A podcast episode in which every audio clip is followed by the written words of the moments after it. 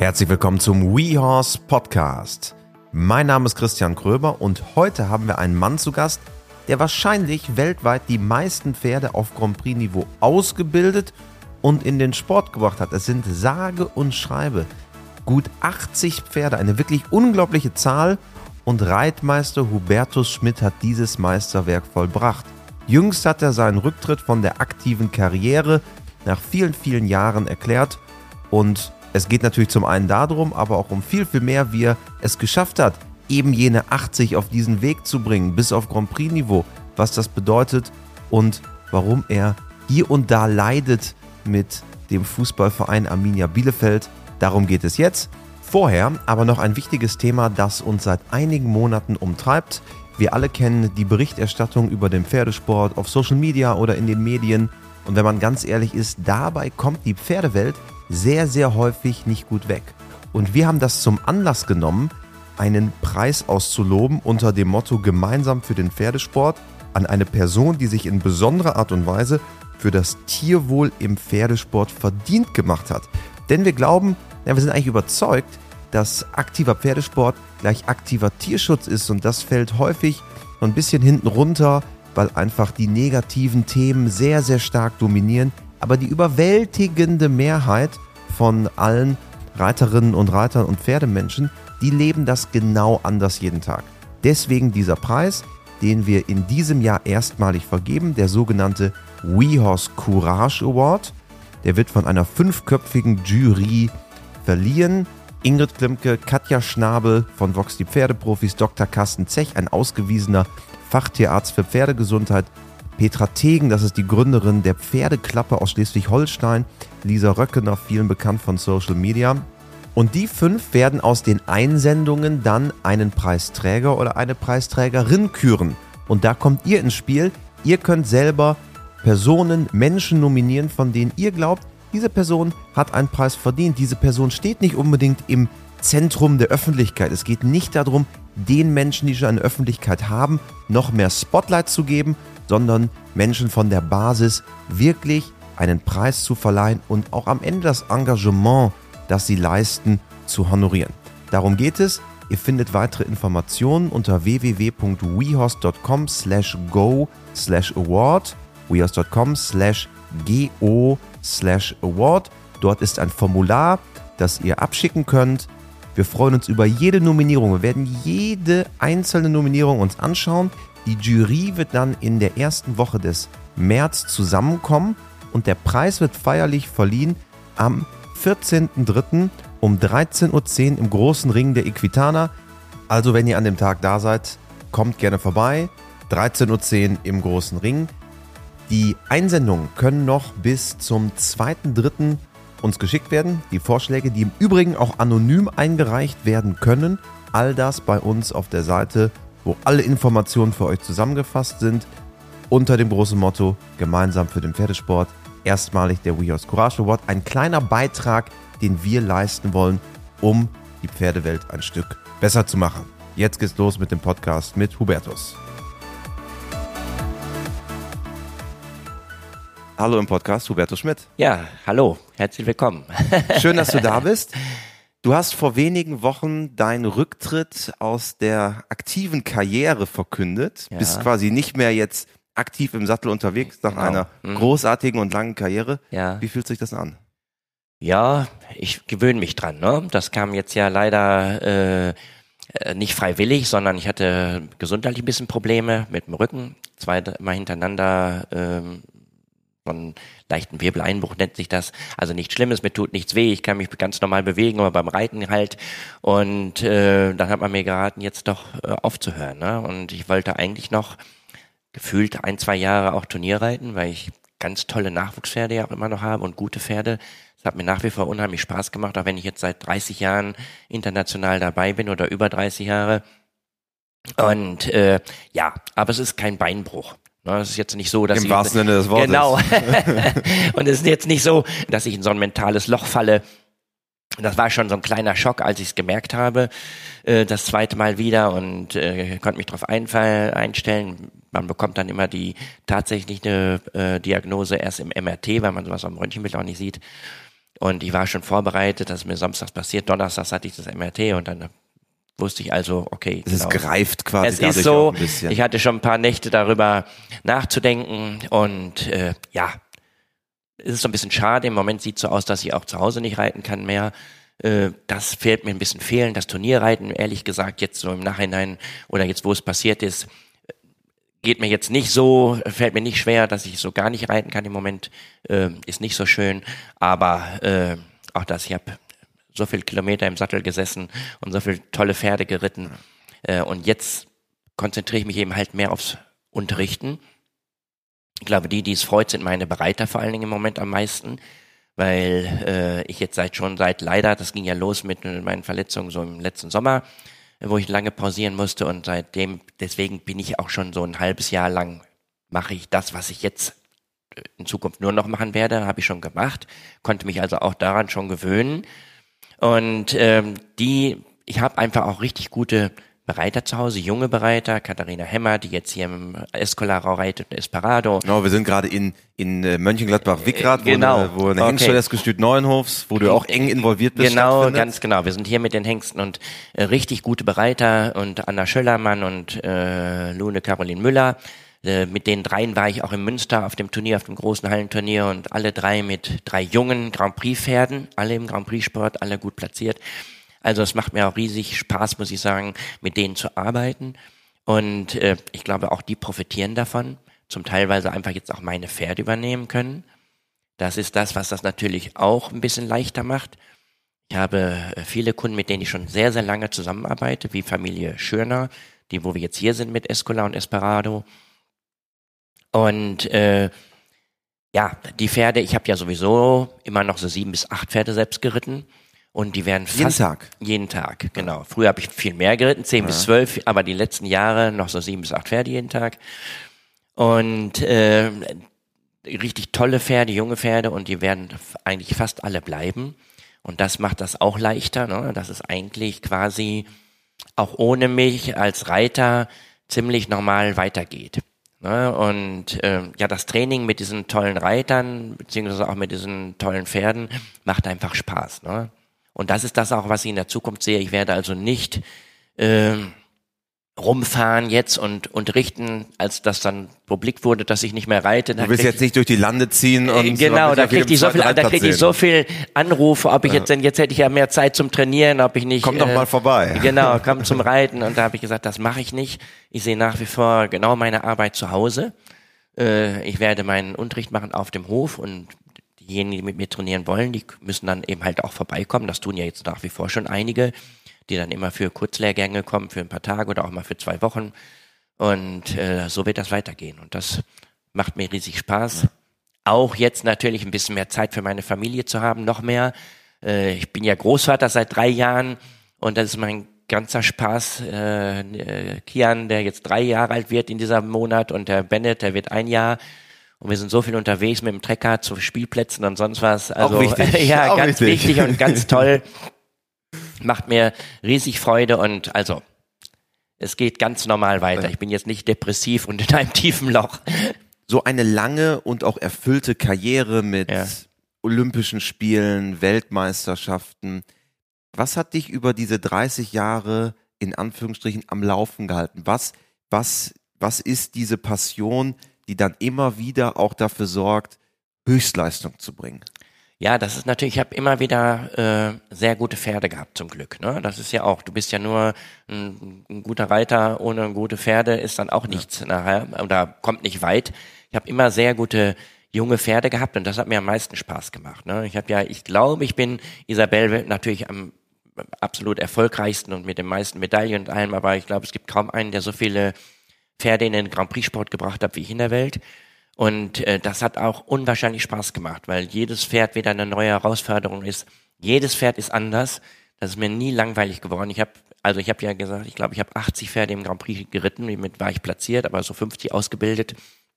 Das ist eine und unglaubliche Zahl. Eine unglaubliche Zahl, genau. Und es war nicht ein einziges Pferd, was sich wirklich äh, waren so ähnlich vom Charakter, aber kein Pferd war wie das andere. Jeder hat seinen eigenen Charakter, jeder hat seine Eigenarten, wie wir Menschen auch. Und das hat das immer so, das hat mir einfach Spaß gemacht. Das Ausbilden hat mir super Spaß gemacht. Ne? Und es macht das so ein bisschen leichter, wenn du ein Ziele hast, finde ich immer, wenn man auf irgendwas hinarbeitet. Ne? Wenn ich jetzt nur zu Hause ausbilden ist auch eine Sache, wenn du dann weißt, okay, da reite ich den, mein Ziel ist im Sommer reite ich den Jungpferd Louis d'Or Grand Prix und den anderen reite ich vielleicht international das erste Mal und du arbeitest auf irgendwas hin, äh, macht es, glaube auch in der Arbeit zu Hause ein bisschen zielstrebiger oder ja, ein Ziel zu haben, ist einfacher darauf hinzuarbeiten, als wenn ich jetzt weiß ich nicht, im Stadion immer in der Runde laufen würde. Ja, ne? ja, ja, klar. Du kommst aus Ostwestfalen Ja. und kommst aus einer echten Reiterfamilie.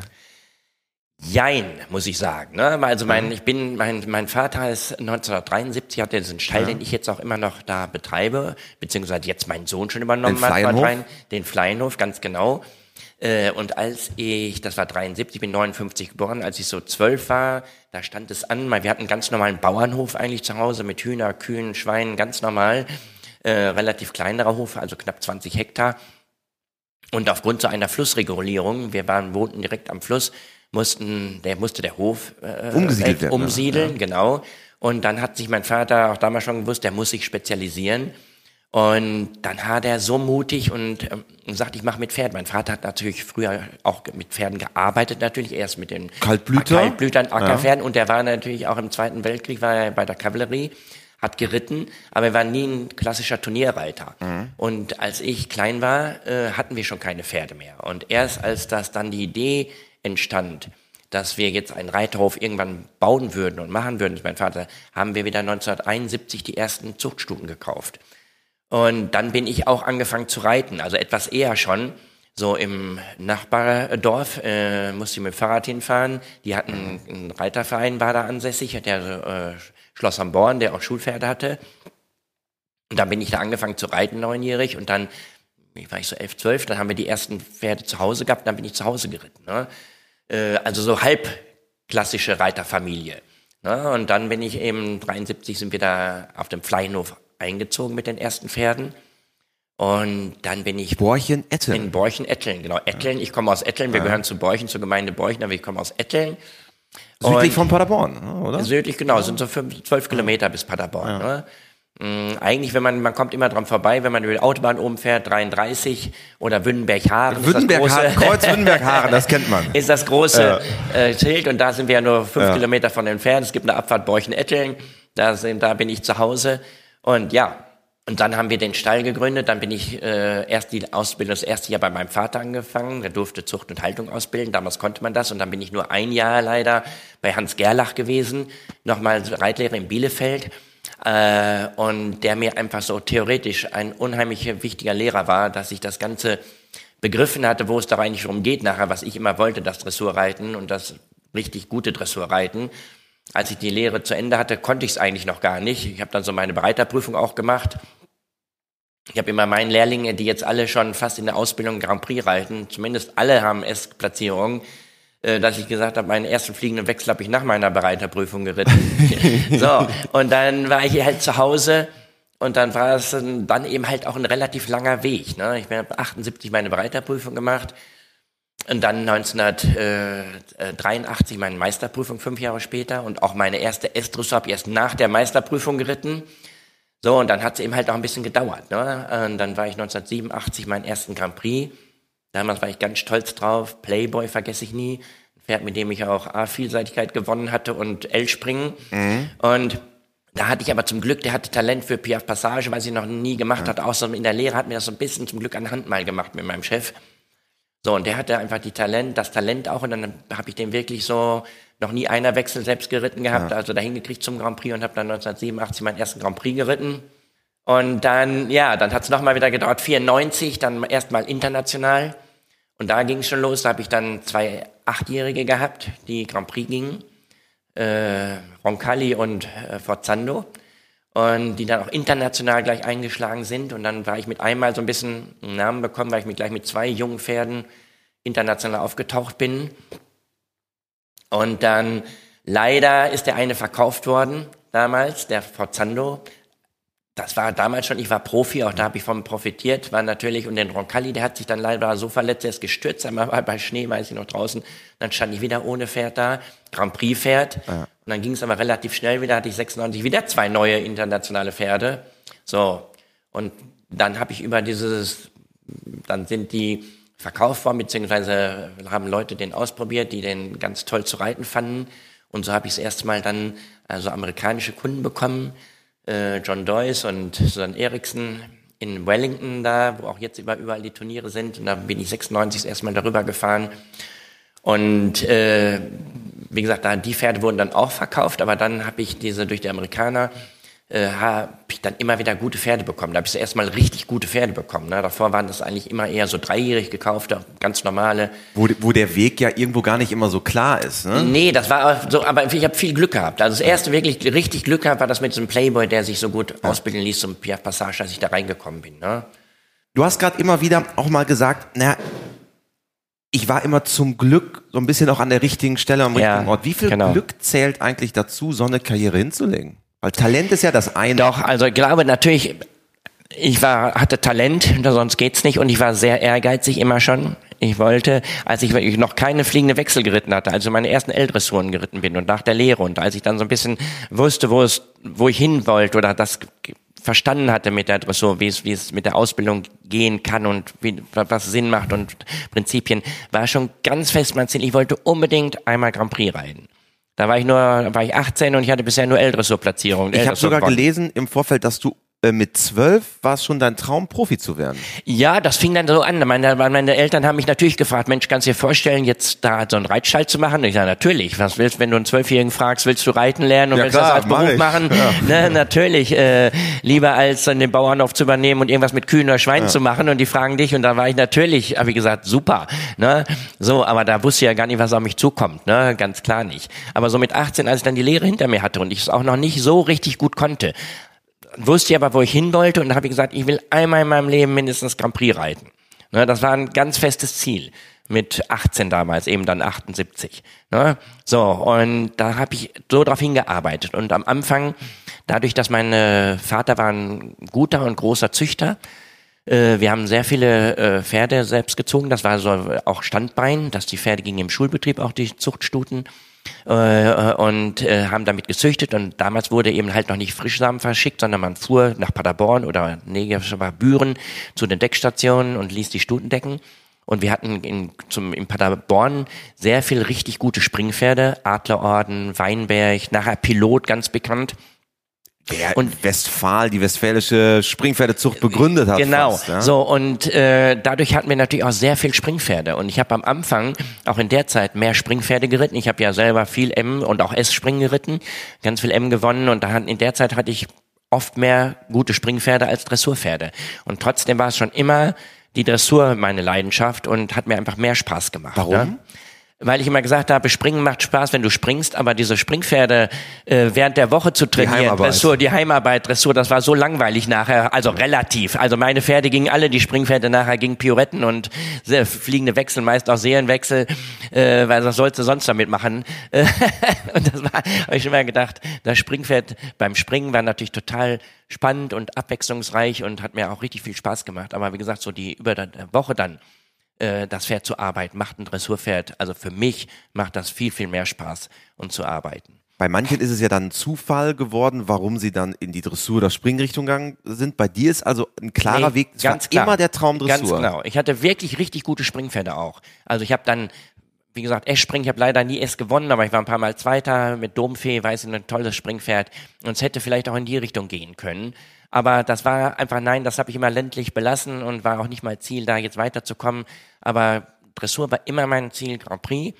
Und dann ging es ja auch Schritt für Schritt. Das war ja auch, finde ich, immer, wenn ich jetzt so junge Leute bei mir habe, sage ich immer, immer versuchen, so realistische Ziele sich zu setzen. Ne? Als ich, also ich gute L-Dressur, wenn man dann sagt, ich will Grand Prix reiten, ist vielleicht auch nicht ganz so. Ist ja auch noch ein Weg. Auch ein richtig großer Weg, aber dann habe ich mir wirklich das Ziel gesagt, erstmal nur Grand Prix zu reiten. Und als ich das erste Mal dann Grand Prix geritten bin, da habe ich gesagt, so, jetzt will ich auch immer ein Grand Prix gewinnen.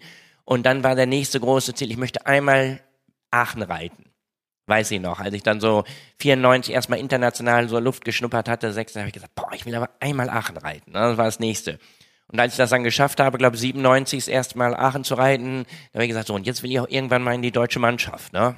So, und wenn du das willst und so da dran bist, und da war ich so 2000, war ich mit My Fair Ladies erstmal im A-Kader, also schon mal relativ nah dran.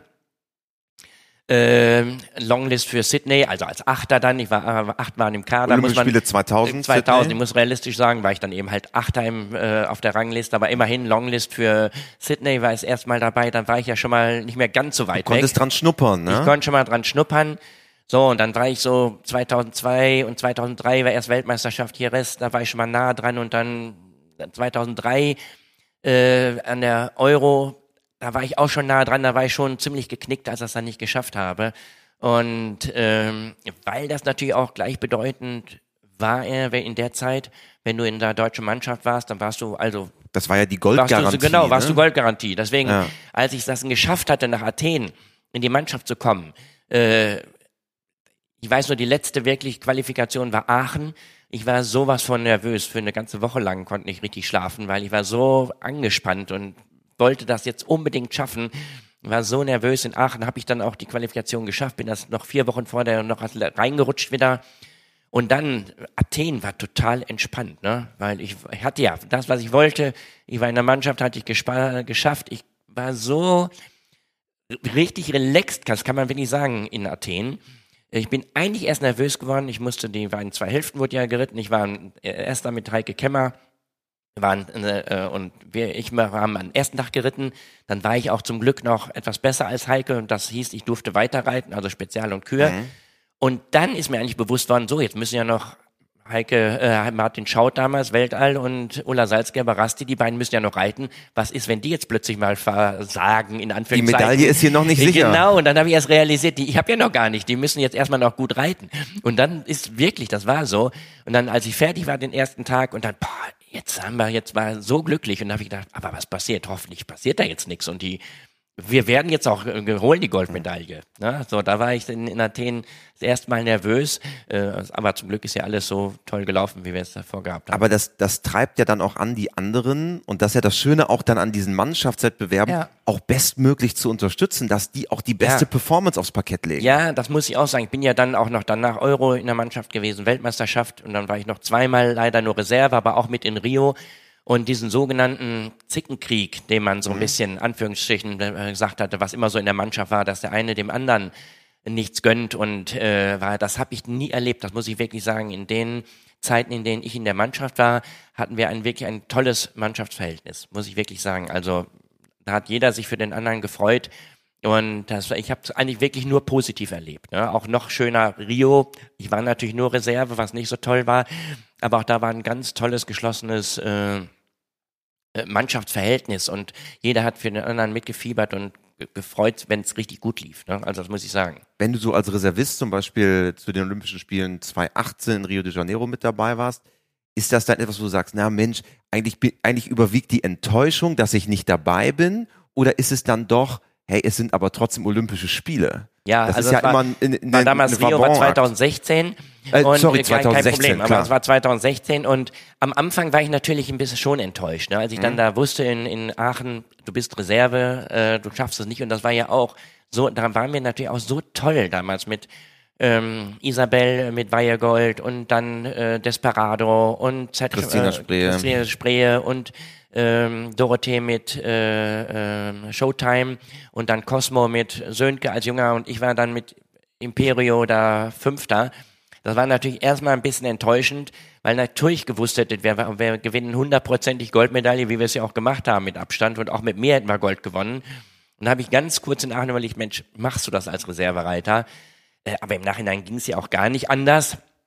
Das ist, finde ich, man steht man noch in der Pflicht, wenn man dann so ist, das zu machen und mitzufahren. Und am Ende war ich natürlich wirklich froh. Ich habe es trotzdem genossen. Als dann so die Platzierungen da waren und die kriegen ihre Medaillen umgehängt, dann bist du schon mal noch mal so ein bisschen äh, ja schlucken. Aber insgesamt die ganze Vorbereitung da, diese zehn Tage in Rio, das war wirklich mega. Das war ganz, ganz tolles Erlebnis nochmal und äh, auch als Reservereiter war es schön. Das Pferd, mit dem du deine erste ganz große Erfolgsperiode geprägt hast, war Vanzuela Suerte. Genau. Mhm. Das war, die habe ich als äh, Sechsjährige in den Stall bekommen damals. weiß gar nicht mehr genau. Ich weiß nur, dass ich eben 2001 das erste Mal die Grand Prix geritten habe bei den deutschen Meisterschaften der Berufsreiter. Da ging sie ihren ersten Grand Prix und da habe ich es auch unter die drei Besten geschafft. Zusammen damals noch, das war eine gute Truppe mit Dolph Keller und Ingrid Klemke und ich mhm. war mit drin. Und dann hatten wir noch so einen Pferdewechsel, aber auf anderen Pferden. Das war nicht mehr auf den eigenen Pferden, darum habe ich das auch mit dem jungen Pferd gemacht. Was das Besondere an dem Berufsreiterchampionaten genau. dann immer ist, dass der Pferdewechsel da Pferdewechsel, ist. dann, dann, ich hatte es vorher schon viermal gewonnen hintereinander. Wollte es natürlich wieder gewinnen, das hat da nicht ganz so geklappt. Ich wurde dann Zweiter, Dolph hat gewonnen. Aber das war, da habe ich es erstmal die, äh, so, dass Leute darauf aufmerksam wurden. Und dann war ich 2002 sehr, sehr nah dran an die, an der deutschen Meisterschaft schon. Das war, weiß ich mit Vanzuela, ich hatte, äh, Bad Salzuflen war damals ein großes Turnier und Qualifikation, das hatte ich gewonnen und bin eigentlich so fast in der Mannschaft schon drin, nach Mannheim gefahren damals äh, zur deutschen Meisterschaft. Und die Stut hat früher noch, vorher noch nie geguckt, aber da drehte die mir in der Prüfung zweimal um, äh, hat dann 67 Prozent, war natürlich nicht mehr in der Mannschaft. Die war auch noch jung, die war damals erst achtjährig oder neun, muss ich gerade mhm. überlegen, weiß nicht mehr, auf jeden Fall sehr jung. Und da war ich extremst enttäuscht. Das hat auch lange nachgehalten. Also das hat so ein halbes Jahr lang war ich wirklich sehr, sehr geknickt, dass es nicht geschafft hat in die Mannschaft. Nach Jerez damals zur Weltmeisterschaft. Im Nachhinein war es vielleicht genau richtig, weil das Stute einfach noch zu grün und zu jung gewesen ist dafür. Und äh, dann 2004 eben halt wesentlich ausgereifter und wir dann auch wirklich eine gute Prüfung, ein gutes Turnier äh, hinlegen konnten in äh, Athen.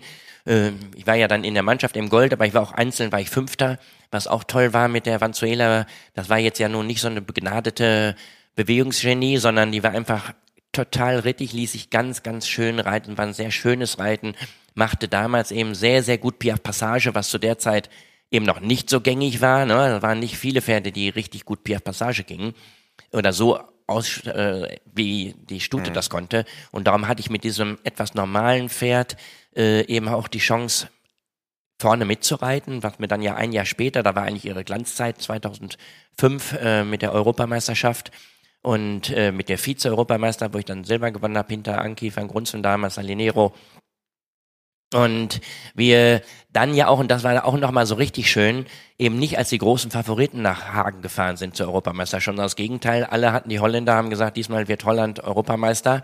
War immer das Duell damals. War immer damals ne? Duell mit den Holländern. Und ich weiß, ich habe mit Ludger Berbaum noch um Abendessen gewonnen, äh, gewettet. Ich sag, das gewinnen wir. Ich sag, wenn wir jetzt da zu Hause reiten in Hagen, ja. äh, und dann Vor Heimpublikum. Ja, ne? und dann haben wir es auch, wie gesagt, die Stute ging sensationell für ihre Verhältnisse, auch in hohe Punktzahlen. Da haben wir so ganz knapp die Mannschaft gewonnen ne? und äh, da haben wir richtig feiern können. Das war jetzt nicht so wie in Athen, wo es eigentlich, wo du sagst, jawohl, klar gewinnen wir da. Ne? Oder Rio. Ne? Da fährst wo ja Silberenttäuschung eigentlich gewesen wäre. Auf jeden ne? Fall. Ne? Und dann haben wir eben halt ganz knapp gewonnen, da konnte man sich noch am meisten, das war die am meisten gefeiertste äh, Goldmedaille so im Team, damals mit ähm, äh, Klaus Husenbeet und ähm, äh, auch wieder Heike Kemmer mhm. und damals Ann-Kathrin Linsenhoff. Ja. So, wir vier. Und da haben wir richtig gefeiert an dem Abend, weil das eben halt doch ein bisschen überraschend kam, dass wir doch noch gewonnen hatten. Ne? War ganz toll. Du hast gerade diesen Moment beschrieben, wo die Enttäuschung da war, dass du nicht in der Mannschaft bist, ja. damals nach Mannheim ja. quasi. Ist, sind das auch die besonderen Momente, die dann auch Höchstleistungen fördern können? Es ist ein bisschen wie im Fußball, sagt man, Bayern München verliert das Champions League Finale 2001. Ja. Danach hat sich die Mannschaft geschworen, jetzt aber erst recht. Ja. War das zwischen dir und Vanzuela Suerte genauso? Jetzt erst recht? Ja, aber ich muss sagen, das hat schon ein halbes Jahr lang habe ich richtig äh, war ich richtig äh, gefrustet. Das muss ich ehrlich sagen. Ich war so nah, ich hatte so lange jetzt auch darauf hingearbeitet und war jetzt mal so nah an der deutschen Meister, an der deutschen Mannschaft. Und da war ich echt wirklich so ein halbes Jahr lang eher hat's mich gebremst, ne, weil ich so enttäuscht war, dass ich da nicht drin war. Und ich musste mich dann allmählich wieder so selber aus diesem negativen Gefühlen raus äh, da und das hat es mir dann auch gelungen, weil ich immer gedacht, komm, du musst ja auch weiter. Aber so ein bisschen hat es erstmal sogar gebremst. Diese Enttäuschung war dann umso mehr, wie gesagt, natürlich, die ist ja noch jung, ich bin fit, das kommt das nächste Ziel, Euro 2003 und dann eben noch besser eben Olympische Spiele 2004, ne, das dann geklappt hat. War, war schon toll. Diese 80 Pferde, die du auf Grand Prix Niveau gebracht hast, könntest du die eigentlich heute alle noch äh, aufzählen? Nee, ganz ehrlich gesagt, kriegt die sind alle jetzt die ersten natürlich, die allerersten alle, die mit, äh, wie gesagt, Playboy, mein erster Athlet, der zweite, dann Forzando Roncalli, Axel und Axel und die ersten kommen wie aus der Pistole. Genau und dann die letzten natürlich dazwischen äh, kann ich das auch nur, weil ich mir das immer aufgeschrieben. Früher hat man habe ich so ein Buch geführt, wo immer welches Turnier, weil es noch nicht Online-Nennung mhm. gab, da immer genau aufgeschrieben, wo ich denn was genannt habe, welches Pferd und anhand dieser Bücher habe ich dann nachher immer erstmal nachgeschlagen, boah, den hast du ja auch noch geritten, da habe ich schon gar nicht mehr dran gedacht. Und ich habe ja wirklich 50 von jung auf ausgebildet. Ne? Also wirklich die meisten so vier, fünfjährig. Und die anderen 30, das waren Pferde, die ich dann von anderen übernommen habe, die auch schon mal Grand Prix gegangen sind vorher, die ich dann auch geritten bin. Also ich bin mit knapp 80 gestartet, aber 50 habe ich selber ausgebildet. Und ich kann mich so, wenn ich den Namen wieder höre, dann erinnere mich dran. Ich habe jetzt gerade eine Schweizerin, die hat mir gesagt, Mensch, ich war 2006 war ich, äh, habe ich mit Ihnen zusammen äh, Stuttgart geritten international. Mhm. Oh, ich sag, wen habe ich denn da geritten? Ich sag, ich weiß es gar nicht mehr. Das sind so, ich habe so viele Pferde auch in Stuttgart geritten und dann hat sie mir nachher gesagt, Private Dancer. Hat mhm. sie nachgeguckt. Ja. Klar, Private Dancer kann ich mich jetzt genau daran erinnern, war ein Fuchs, ja. der war nur ein einziges Mal Grand Prix gegangen vorher und dann kann ich mich, wenn ich das Pferd, wenn den Namen wieder habe, komme ich da wieder rein. Ne? Aber es gibt jetzt viele Pferde, die ich jetzt nicht, ich könnte jetzt keine für diese 80 alle wieder aufzählen. Ne? Die kriegt die nicht hintereinander. Die Hälfte bestimmt. Und die letzten und auch vielleicht so ein paar mehr. Aber äh, so im Nachhinein, wenn man so erzählt dann und ich komme auf dieses Turnier und äh, rede über Stuttgart, dann weiß ich, oh, mit dem habe ich da das erste Mal geritten oder mhm. äh, tolle Erfolge gehabt. Ne? Habe ich danach gesagt, Dark Diamond kann ich mich dran erinnern, die habe ich nicht so lange geritten, weil viele Pferde auch diesen Private Dancer, den habe ich so ein Jahr lang ausgebildet oder anderthalb Jahre. Den habe ich als Siebenjährigen damals gekriegt. Da ging der so auf dem Weg nach S und dann habe ich den aber in anderthalb Jahren eben bis zu einem internationalen Grand Prix gebracht und dann sind die fast immer auch danach äh, gegangen. Sind ja nur äh, wenige Pferde, die ich dann auch lange reiten konnte, wie Donnelly, mit denen allen, die mhm. nicht so in der Mannschaft war, mein eigenes Pferd. 2010 war ich leider auch nur Reserve für Kentucky. Dann äh, Imperio, äh, am Anfang My Fair Lady, Vanzuelas Werte, das waren so Pferde, die ich äh, über Jahre gehabt habe äh, und auch mehrere Jahre im Grand Prix reiten konnte, die dann immer so in Mannschaftsnähe kamen. Viele sind, waren eben auch Pferde, die äh, entweder die Besitzer wieder übernommen haben, häufig, die, die ja zu mir gekommen sind, damit ich die ausbilde, oder eben auch zum Verkauf standen. Ne? So, ist das dann von Anfang ein klarer Deal, wenn ein ähm, Besitzer kommt und sagt, du, bilde den aus und dann am Punkt X kommt er wieder zu mir? Das ist mit oft so einer Abmachung, ne? Ab und zu verschieben sich die, äh, die Geschichten dann, dass man sagt, Mensch, reit den doch noch ein bisschen länger oder wir verkaufen den doch, weil dann, das ist halt so auch äh, immer äh, enorme Summen bezahlt werden, natürlich für fertige Grand Prix-Pferde und gute junge Grand Prix-Pferde. Ich habe viele junge Grand Prix-Pferde gehabt, die acht, neunjährig waren, ne? wo man dann auch immer so ein bisschen die Hoffnung und die Zukunft mitverkaufen kann.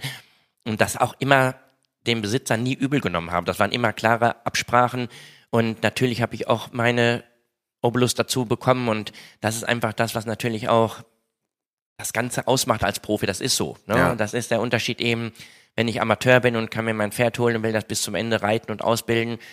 Natürlich waren oft auch so mit einem äh, tränenden Auge, äh, wenn du da so ein gutes Pferd verlierst.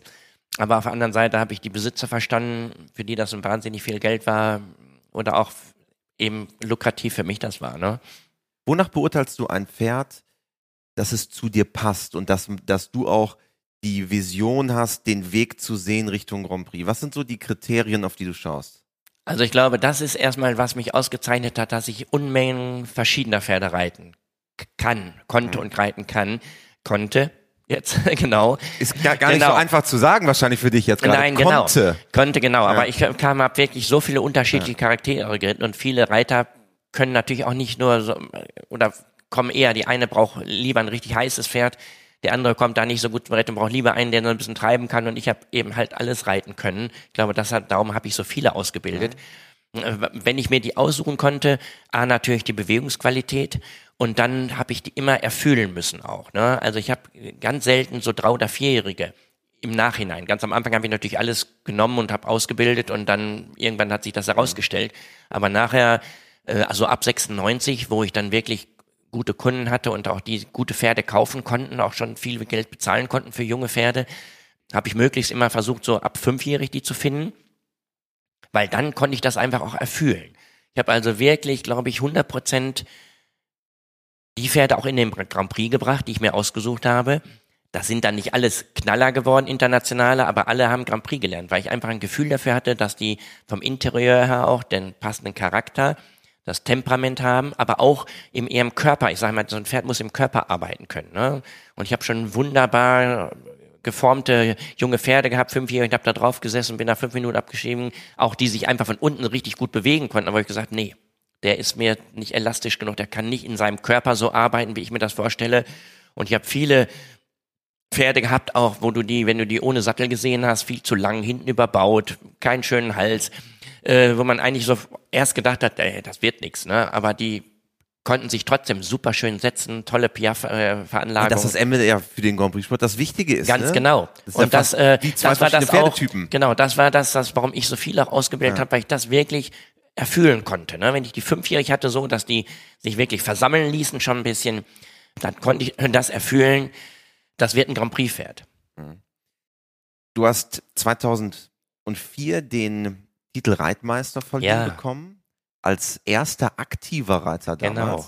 Was bedeutet dieser Titel für dich? Ja, da war ich nachher wirklich extrem stolz.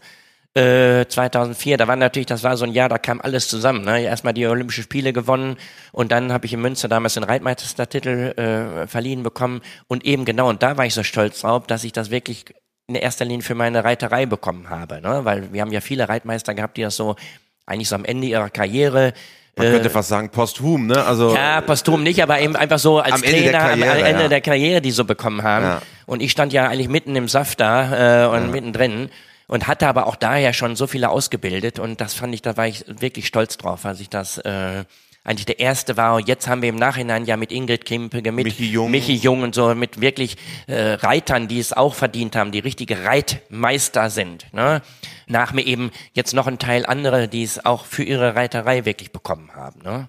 wie definierst du den Begriff? Was ist ein Reitmeister? Wann ist man ein Reitmeister? Ja, also es gibt ja viele gute Reiter, aber ich denke auch zum Beispiel, was Michael Jung auszeichnet, so Vielseitigkeit. Ne, der eben Springen reitet, der Vielseitigkeit reitet. Und ich habe den damals, durfte ich mit ihm ein paar Mal Dressurtraining hat er bei mir gemacht, mehrere Jahre. Ist er immer so mit Ja, drei wirklich? Pferden gekommen und dann war er immer so für so drei, vier Tage da. Und mit Sam damals habe ich schon das erste trainiert.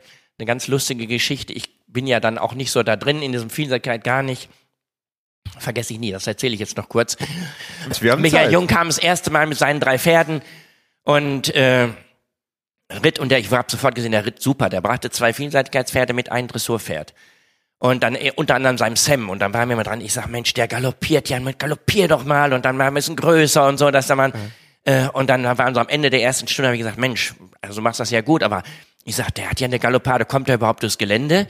Und dann sagt der Herr Schmidt, äh, ich habe mit dem dieses Jahr den Weltcup gewonnen. Ne? ich weiß nicht, wann das war.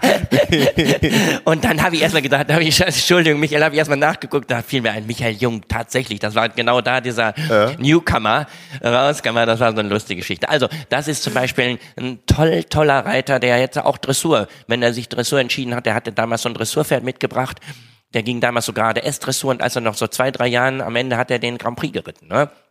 Selber ganz allein dahin ausgebildet. Reitet ja ganz toll springen und auch so eine Ingrid Klimke, ne, in allen Sätteln zu Hause. Äh, das sind einfach so komplette Reiter für mich. Ne? Komplette Reiter, äh, wo du da gut zugucken kannst, sage ich jetzt einfach mal, wo ich genau auch bei jedem sehe, was er, warum er was macht in der Ausbildung, ne? was man eine Zeit lang so bei einigen fand ich nicht so unbedingt sehen konnte, die auch trotzdem erfolgreich waren äh, wo ich das gar nicht so nachvollziehen konnte, was die jetzt da äh, reiten und trainieren. Aber das sind komplette gute Ausbilder. Wie wichtig ist da die vielseitige Ausbildung? Weil du am Ende hast ja, klar, die große Dressurkarriere hingelegt, aber Ja. hast trotzdem Springen geritten. Vielseitigkeit war ein Thema.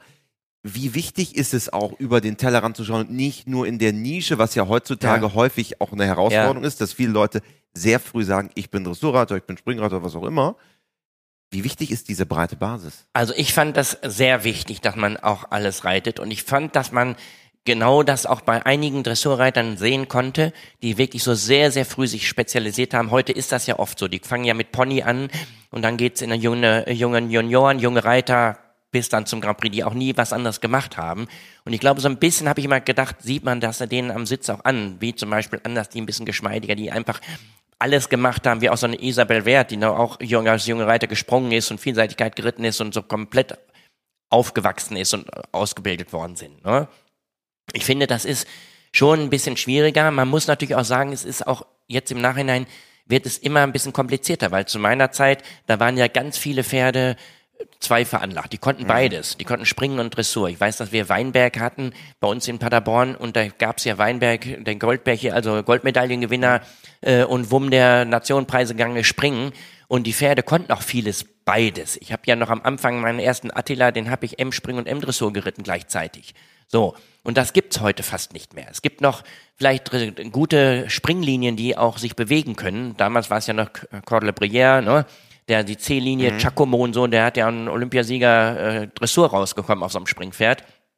Aber ganz viele von den heutigen Dressurlinien, äh, da ist ja jeder Sprung ins offene Grab ist das ja, wenn die irgendwo rüber müssen. Ne, die können gar nicht mehr springen und die können gar nicht, und das gab's, also früher ging ganz fast alle Pferde gingen A Dressur A springen, so fingen die an mit vier, fünfjährig. Ja, oder Gehorsamssprung war ja Ja, ja, ja, sowas, aber ich meine, die gingen wirklich, ja. die jungen Pferde gingen alles erstmal ja. und dann spezialisiert man sich, dann merkt man so, der ist einfach in der Dressur besser oder springen besser.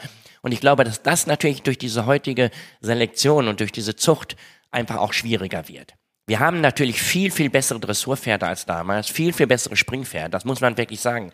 Die Dressurpferde machen es einem einfach leichter heute. Ne? Die sind einfach so, wie die gebaut sind und konstruiert sind, so elastisch, wie die sich schon alle als junge Pferde bewegen. Wenn ich so einen Escola sehe und dann diese jungen Nachkommen von dem, wie die abfußen und wie die traben, da musst du früher zwei Jahre für trainieren, dass du die so in, in, in so einen Schwung ja. bekamest. Ne? Die machen es einen leichter, aber die sind heute schon so spezialisiert, dass so, wenn einer nur ein Pferd hat, schon sich wirklich ungefähr am Anfang entscheiden muss, was will ich jetzt machen? Will ich Dressur reiten oder will ich Springreiten? Ne? Und dann, ich kenne mich jetzt in den Springlinien nicht mehr ganz so aus, aber dann kann ich mir nur vorstellen, dass du ein Springpferd hast, der sich auch bewegen kann. Ne? Mhm. Ich glaube, beim Dressur, das ist ein richtig gutes Dressurpferd heute aus diesen Linien, äh, der auch noch richtig gut springt, ist ganz, ganz, ganz selten. Ne? Oder dass du beides machen kannst. Ne? Sodass man wirklich auch schon dadurch sich die Leute schon oder die Jugendlichen oder die Reiter schon sehr früh spezialisieren müssen. Ne? Neben dem Pferdesport ist eine deiner Leidenschaften auch Fußball. Ja, ganz Arminia genau. Bielefeld. Ah, auch nein. wenn gerade das Leiden groß ja, ist. gestern wieder 1-0 verloren. Gegen das ist Hansa ganz schrecklich Rostock. gegen Hansa Rostock. Ich konnte es leider nur am Ticker sehen, weil wir ja. ja gestern Abend hier diese Veranstaltung auch hier schon hatten. Ja, ich bin Leidenschaft. Ich habe früher Fußball gespielt, ja. natürlich selber als Jugendlicher im Dorf. Äh, war lange Torwart bis 18, äh, bis ich dann meine Lehre angefangen bin in Bielefeld, habe ich aktiv gespielt und äh, schon immer Fußballfan. Und dann ist eben meine Leidenschaft zu Bielefeld. Ich habe in Bielefeld eine Lehre gemacht und bin damals dann schon auf die paar Alm. Mal auf die Alm gefahren, so 78 und bin also schon sechsmal mit auf und abgestiegen, auch bis in die dritte Liga. Ist auch Rekord auf und absteigen. in ja, jetzt Bundesliga mittlerweile, Bielefeld, genau, ne? siebte Mal, glaube ich, sechsmal habe ich's miterlebt, ja, Ja. seit 78. Ja, du bist als Bielefelder, musst du schon leidensfähig sein. Ne? Das ist momentan wieder ganz am Tabellenende in der zweiten Liga, wo kein Mensch mitgerechnet hat. Aber sag, meine Frau sagt auch immer, Mensch, jetzt die Paderborner, jetzt kommen die doch in der Spielen erste Liga bald wieder und spielen ja viel besser. Das fahr doch dahin. Das Ja, geht das, nicht. Den Verein kann man ja nicht wechseln. Das, Das kann ja man nicht, das geht einfach nicht, ne? Das Ja. kann nicht. Du, wenn du, du bist Bielefeld, dann bleibst du das dein Leben lang. Also ich wenigstens. Und fährst du ab und an noch ins Stadion? Ja, ich bin noch äh, jetzt in diesem Jahr allerdings nur zweimal. Ich hatte jetzt ein paar Mal schon Dauerkarten auch da, ehrlicherweise, ne? In der Zeit, wo die in der ersten Liga waren, dann, äh, ich hatte ja noch nie so viel Zeit, immer hinzufahren, aber dann hatte ich immer Freunde, denen ich die weitergeben konnte, ne? Weil dann natürlich auch immer in der zweiten Liga, die nicht ganz so gefragt sind, aber mm, in der ersten Liga habe ich halt auch in meinem Dorf eben viele Fußballverrückte, äh, die ja noch gerne Bielefeld-Dortmund sehen wollen oder Bayern natürlich. Ja. Ähm, und in der Zeit, wo die erste Liga gespielt haben, hatte ich Dauerkarten. Äh, jetzt bin ich einfach so, wie ich Zeit und Lust habe, fahre ich hin. Ne? Tendenziell wird ja wieder mehr Zeit jetzt. Ja, genau, das stimmt. Und du bist äh, großer Motorradfahrer auch. Ja, das habe ich allerdings, jetzt habe ich vor ein paar Jahren jetzt aufgehört wieder. Ja. Also ich habe wirklich richtig gerne Motorrad gefahren. Auch wir haben gestern Abend lange darüber gesprochen. Äh, Richtig so eine Harley oder? Nee, nee, genau eben nicht. Also das war Also nicht so meins. Sportmotorrad. Sportmotorrad, genau. So eine, keine richtige Rennmaschine, aber so eine äh, Honda VFR Ja. 800er. Das war schon ein großer Spaß. Und ich hatte drei, zwei Freunde, die auch äh, gefahren sind. Und dann haben wir zu dritt immer so, also ich bin auch nicht täglich gefahren, sondern ich habe nie so richtig ganz viel gefahren, aber so, so abends, also nicht diese langen Touren gemacht, aber so abends so eine Stunde Also Äh, Richtung durch- Sauerland bei euch da rein. Ganz genau, Richtung ne? Brilon, durch Sauerland, durch die Gegend, da sind wir zu dritt gefahren. Und dann hatte der erste Freund einfach auch gesundheitliche Probleme, konnte das nicht mehr und hat sein Motorrad verkauft. Dann waren wir noch zu zweit. Und dann habe ich es vor, ja, drei, vier Jahren aufgegeben. Ja. Ganz aufgegeben. Am Ende eines jeden WeHouse Podcasts haben wir die vier klassischen WeHouse-Fragen, die jetzt auch auf dich Okay. warten. Und Frage Nummer eins ist, hast du ein Motto, nach dem du lebst? Nee, kann ich eigentlich jetzt ein richtiges Motto habe ich eigentlich nicht.